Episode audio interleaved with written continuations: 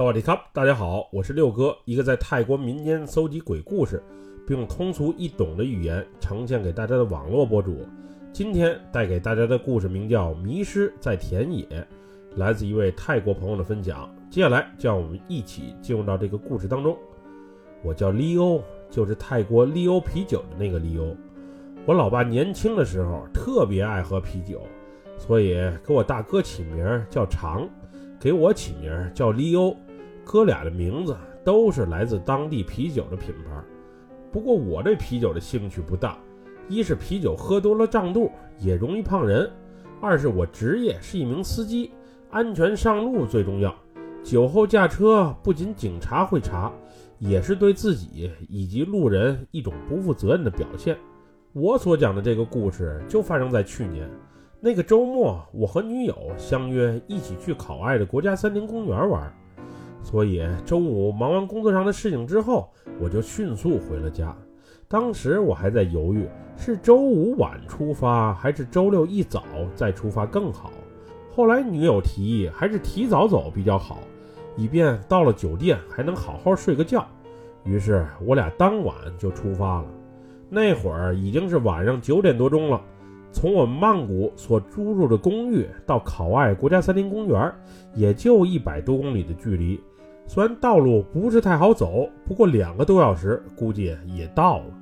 因为考爱国家森林公园一早才开，所以我们准备当晚在当地找个小酒店住下，第二天再进园区玩。一路上，我和女友有说有笑。那会儿我们正处于热恋中。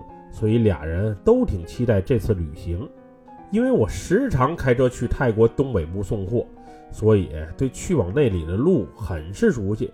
当天我也没开 GPS，就是顺着大路一直往考爱的方向走。因为天黑，路灯也不多，再加上孤男寡女独处一车的那种甜蜜氛围，一路上聊着情话的我和女友，慢慢有一种想发生什么的冲动。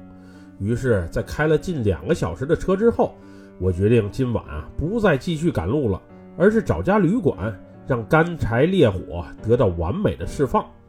当时我顺着主路开，除了能偶尔遇见加油站、小旅馆的牌子，却怎么也瞅不见。那时的我心里别提多燥热、多郁闷了。我生怕这心中的热火一旦慢慢的被时间消磨下去，到时烧不动干柴。就不好了。就在我步入彷徨、不知所措之时，路旁一个旅店的广告牌吸引了我的注意力。那个旅店是在巷子里，旅店的名字应该叫美娜。虽然我当时不知道那旅店好不好，一晚的价格又是如何，不过还是毫不犹豫地把车开进了那个巷子里。记得当时那个巷子啊，特别的黑。所以我特意把车的远光灯给打开了。巷子两侧种的都是玉米，我就顺着那条泥泞的小路一直往深处开。当开进巷子的时候，女友还挺期待即将到来的二人世界。不过，当车开了十多分钟，却还没见到旅店的影子时，我俩都感觉有点不对劲儿。当时我虽然想掉头回到主路上去。不过那条泥泞的小路实在是太窄，掉头很麻烦，所以我只能试着再往前开，好找个宽敞的地方，让车能顺利的掉头。也就继续往前开了没多久，借助车前的大灯，我看见前方啊突然出现了一个三岔路，三个路口都没有指示牌，也不知道他们到底通向哪里。那会儿虽然我也想过。选个路口继续往里开，或许能开到旅店的所在地，又或是能开出这盆玉米田。不过那时女友惊慌的神情让我决定，还是掉个头，按照原路返回吧。毕竟就是从这条路来的，开回去的话肯定能找到主路。我要是再往前开，随意找个三岔路进去的话，也许会迷路也说不定。车刚掉头。我就让女友用手机打开 GPS，查看一下这附近到底是什么情况。不过他拿出手机搜了半天，不仅 GPS 没信号，就连手机信号也丝毫感应不到。那会儿我感觉不对劲，虽然心里特别的慌，也有稍许恐惧，不过在恋人面前还得故作镇定。那会儿坐在副驾驶的女友，双手紧紧拽着上方的扶手，我尝试与她聊天，不过她就是这么静静的坐着，眼睛紧盯着前方的道路。总之，那时他的表情从原先的兴奋与期待，变成了如今的彷徨与惊恐。为了缓解这诡异的气氛，我特意把车里的 CD 给打开了，有音乐的陪伴，气氛也更轻松一些。车就顺着玉米地里的泥泞小路开着，没开多会儿，诡异的一幕发生了。那个三岔路竟然再次出现在了我的面前。我清楚地记着，来的时候就是走着这条路啊，怎么原路返回的时候，道路没能直接通往公路，而是再次来到了一个三岔路口？这回倒好，我是该继续掉头。还是任选一个三岔路继续走下去好呢？那会儿的我啊，被这诡异的一幕给弄得相当烦躁。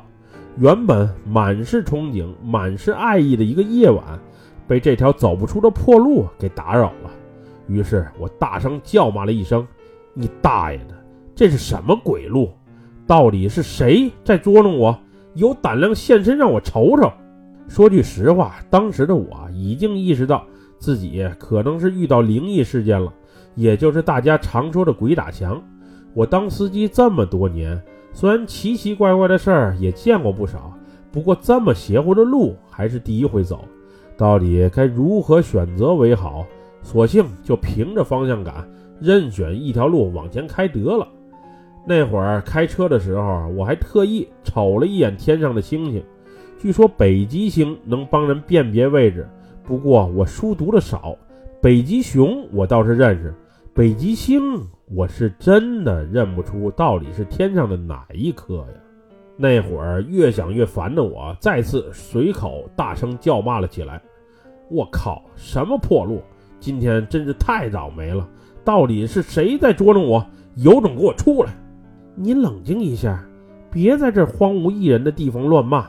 要是把什么孤魂野鬼给叫出来……”那就糟了。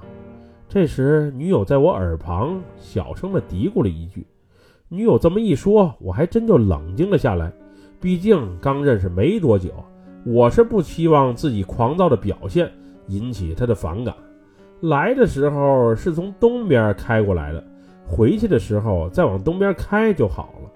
也许刚才我就是从其中一个三岔路开出来的，可能天太黑，自己没发现嘛。”当时我觉得三岔路中间的那条路是往东边走的，于是按照自己的感觉，果断把车开进了中间的岔路。原以为开进这条路之后会柳暗花明，直接开到主路。不过让人奇怪的一幕再次发生了，顺着中间这条小路往前开，竟然又开到了一个三岔路。这回我是彻底糊涂了，开了这么多年的车。我对方向的把控还是挺准的呀，怎么开了这么半天的车，还是没能走出这片玉米地呢？这回我是继续选三岔路往前走，还是再次掉头为好？正当我犹豫不决的时候，借助车前的大灯，我猛然发现，在路前方有个身穿白色服装的小哥在那缓慢移动呢。正愁没人问路呢，老天爷就给我送了一个救星。于是我猛踩了一脚油门，朝那小哥的方向开去。当车快开到小哥身旁的时候，我还特意招呼女友把车玻璃给降下来，以便向那小哥问问路。我一连招呼好几声，不过女友仿佛没听见一样。此时我扭头瞅了一眼坐在副驾驶的女友，只见她惊恐地望着前方那个白衣小哥，并大吼了一声：“不要停车！”快开过去，千万不要停车！然后顺势猛的一下抱住了我。当时他这一举动给我彻底整懵了，怎么就突然紧紧的抱住了我？幸亏我方向盘握得牢，不然手一哆嗦就撞到那个白衣小哥了。当时车缓缓从白衣小哥身旁驶过的时候，我也被吓了一跳。这个小哥不仅没有腿，是漂浮在地面上的。而且他那张满是鲜血并且异常诡异的脸，还特意朝车内傻笑着。这到底是什么情况？半夜遇到鬼打墙就够背着了，没想到还遇见了鬼。随即我猛踩了一脚油门，赶紧从这是非之地开走了。虽然当时车内的空调开的是很凉，不过我的额头还是冒出了不少汗珠。要是刚才我真把车停在了那个白衣小哥身旁，有什么事儿发生还真不好说。此时坐在我身旁的女友已经开始崩溃般的放声哭泣了。他告诉我，刚才他已经在路上遇到这个诡异的白衣小哥好几回了，不过因为害怕的缘故，一直没有讲出来。但是实话实说，这个白衣小哥我却是第一回见。也不知道为什么，那会儿坐在车里的我俩都有些惊恐与无奈。于是我双手行合十礼，大声喊了一句：“神灵佛祖，请保佑我，让我们走出这片玉米地。如果刚才的叫骂得罪了谁，还请原谅。”当我刚把这句话说出口，我就听见叮咚一声，手机有短信进来，网络又恢复了正常。于是我迅速拿起了手机，试图用谷歌地图查看现在所处的位置。这时我发现我的车处于山峦间的广阔田野中。我们其实啊一直都是在往西开。这时我重新设置了一下目的地，先开到大路上再说。就这样，在 GPS 的导航下，也就二十多分钟，我们终于再次回到了主路。不过让我奇怪的一点是，我始终都没看见那个叫美娜的旅店。明明广告牌就在那里，可旅店却为啥瞅不见呢？后来我们在考爱当地找了一家酒店，度过了那诡异的一夜。那次经历也导致考爱之旅玩的不怎么开心。原本活泼开朗的女友，仿佛变了一个人，变得沉默阴郁起来。后来没多久，我俩也就分手了，也不知道他是被那个白衣小哥吓到了，还是因为我那晚的狂躁，让他重新思考了一下我俩的未来，又或是他外面又有其他人了，也说不定。后来我还特意在网上查过那个叫美娜的旅店，那是一个小型度假村，里面都是小木屋的那种。明明看地图，从巷子口开进去，大约五百米左右的距离呀，就能轻易找着。可我们那天为啥怎么都找不到呢？另外，那个白衣小哥又是谁？他为啥半夜会出现在玉米地里呢？对了，还有一件事，就是在我搜美娜旅店的时候，还从谷歌上搜到了一条新闻，就是三年前美娜旅店附近。曾发生过一起凶杀案，一个缅甸劳工因为债务纠纷被残害在玉米地里。或许那个白衣小哥就是受害者，也说不定。总之，那片玉米地我是再也不想去了。那天的经历也实在是太诡异了，许多事儿根本就没法从科学的角度来解释。总之，行夜路、陌生的地方最好少去，尤其是带妹子的情况下。两情相悦，其实可潇洒的地方有很多。本期故事就分享到这里，喜欢六哥故事的朋友，别忘了点赞和关注哟！还希望大家继续支持暹罗老六在喜马拉雅上的其他作品。咱们下期节目再见，么么哒，拜拜，萨瓦迪卡。